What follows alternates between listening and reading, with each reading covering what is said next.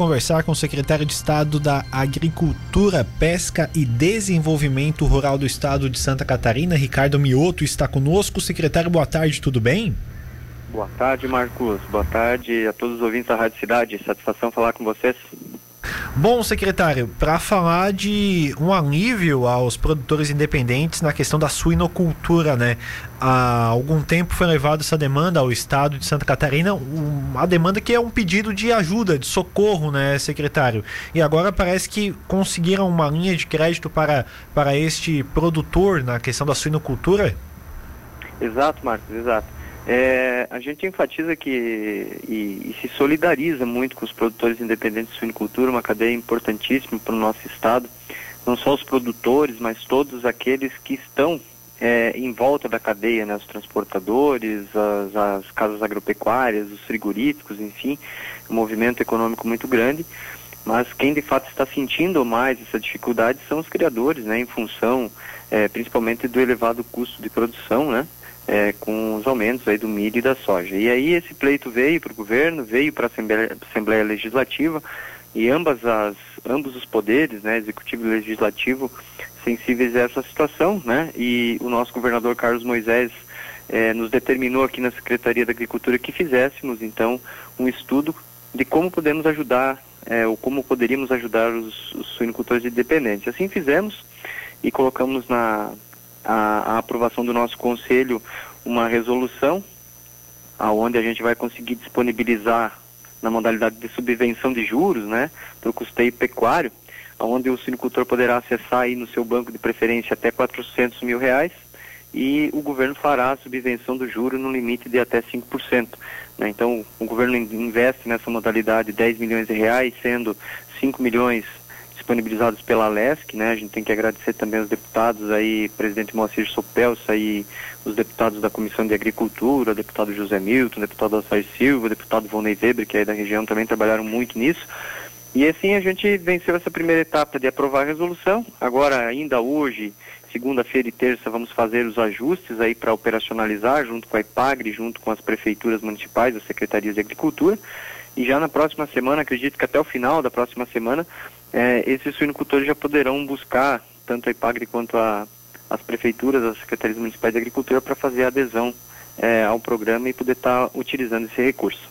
Ô Ricardo, como que essa notícia chegou a esses produtores independentes? Porque eles pediram, é claro, a ajuda do governo do estado em outras coisas também, redução de impostos, entre outras coisas. É, essa medida que vocês é, fazem de forma muito rápida, é, vai, ser só, vai ser o suficiente para que esses produtores consigam ter uma sobrevida na, na produção? É uma pergunta muito boa, viu, Marcos? A gente tá, a gente sabe da gravidade da crise da suinocultura independente e ela, infelizmente, é, elas são recorrentes, né? Se a gente observar aí na região né, do Vale do Braço Norte, elas já aconteceram né, em 2012, depois em 2016, agora estamos de novo nesse processo. Essa medida ela é um, um, um, paliativo, né? A gente é uma forma de ajudar de maneira emergencial.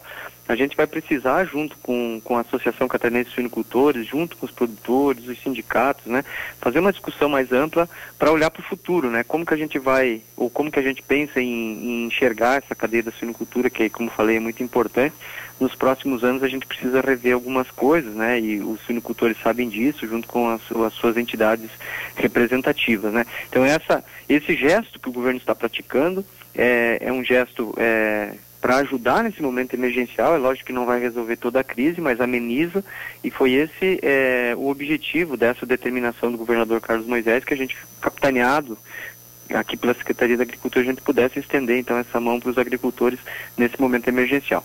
Como você mesmo falou, vai resolver toda a crise? Não, a gente tem convicção disso, mas é um alento, é um, uma forma de ajudar um pouco a amenizar o prejuízo que está colocado aí nessa, nessa cadeia produtiva importante para o nosso estado. Pois é, agora o governo ajuda também é, na questão federal. Os, os, produtores falavam em buscar também ajuda do governo federal. O governo estadual vai ajudar nessa ponte também, nessa, nessa, nessa busca de ajuda? Também, claro. A gente já ontem conversávamos também com o presidente da CCS, o Lusivani de Lorenzi, que está muito empenhado nessa, nessa luta, que ele estava em Brasília, né? Eu falava com ele ontem à noite, é, de buscar algumas alternativas junto ao Ministério da Agricultura, mas em especial ao Ministério da fazenda, né? Principalmente no que, se, no que tange a prorrogações de dívidas, né? Dos suinocultores na, na parte de investimento de custeio. E a Secretaria da Agricultura aqui, a gente também está em conversa junto com o Ministério da Agricultura para poder ajudar a, a, abrir as portas lá em Brasília, junto com os nossos parlamentares, para poder a, avançar. Mas é, eu reitero que é, esse é um outro caminho, né? A gente está é, de maneira fazendo essa interlocução política lá também para ajudar, mas esse gesto que é praticado pelo, pelo governo do estado aqui é um gesto mais concreto né, e efetivo que vai chegar de fato é, na mão do produtor para amenizar esses prejuízos nesse momento. Agora, claro, é, esse empréstimo que vai ser é, é, concedido né, para esses produtores independentes, eles têm algumas, algumas avaliações que precisam ser feitas. Né? Quais são os critérios que os produtores precisam atingir para conseguir esse empréstimo? É isso, a gente, é, a gente aqui na Secretaria da Agricultura, dentro das operações da, dos programas de fomento e de subvenção de juros, né, a gente tem algumas regras, né, também é, precisam ser seguidas. Né? Nesse caso da suinocultura in, in, independente, a gente coloca na instrução normativa que os produtores que se enquadram nas modalidades tanto do Pronaf quanto do Pronamp, que são os produtores que têm é, um movimento econômico maior, eh, eles estão aptos a serem enquadrados. Não necessariamente que vão usar os recursos dessas linhas, porque os bancos dispõem de outras modalidades. Mas a gente acredita que os produtores eh, enquadrados no Pronamp, que é a grande maioria dos suinicultores independentes, eles poderão acessar né, essa, essas operações. Eu quero só frisar que eh, a gente vai investir nesse caso aí 10 milhões para fazer a subvenção do juro, né, sendo 5 milhões da LESC e 5 milhões do Estado. Mas a gente também está contando com a parceria das secretarias dos municípios, porque às vezes a, a gente vai precisar é, é, determinar que seja um projeto por propriedade. Porque a gente sabe que em algumas propriedades, né, às vezes tem mais de uma unidade produtiva, né? Às vezes na mesma propriedade, na mesma área, tem quatro ou cinco unidades produtivas. E para a gente poder alcançar o, o, maior número de propriedades, né, então a gente vai colocar, colocou essa regra de restringir a um projeto por propriedade. Perfeito, então, Ricardo, muito obrigado pela sua participação aqui conosco e que o que vocês olhem muito para o produtor como já estão fazendo, tá? Obrigado pela sua entrevista aqui na Rádio Cidade. Obrigado, Marcos, pela oportunidade de estar com vocês aí na, na região de Tubarão, um grande centro onde nós temos muitos produtores independentes no Vale do Braço do Norte e a Secretaria da Agricultura e o Governo do Estado sempre estarão à disposição dos nossos suinicultores e de todos os nossos agricultores. Obrigado pela oportunidade e uma boa tarde aos ouvintes da Rádio Cidade.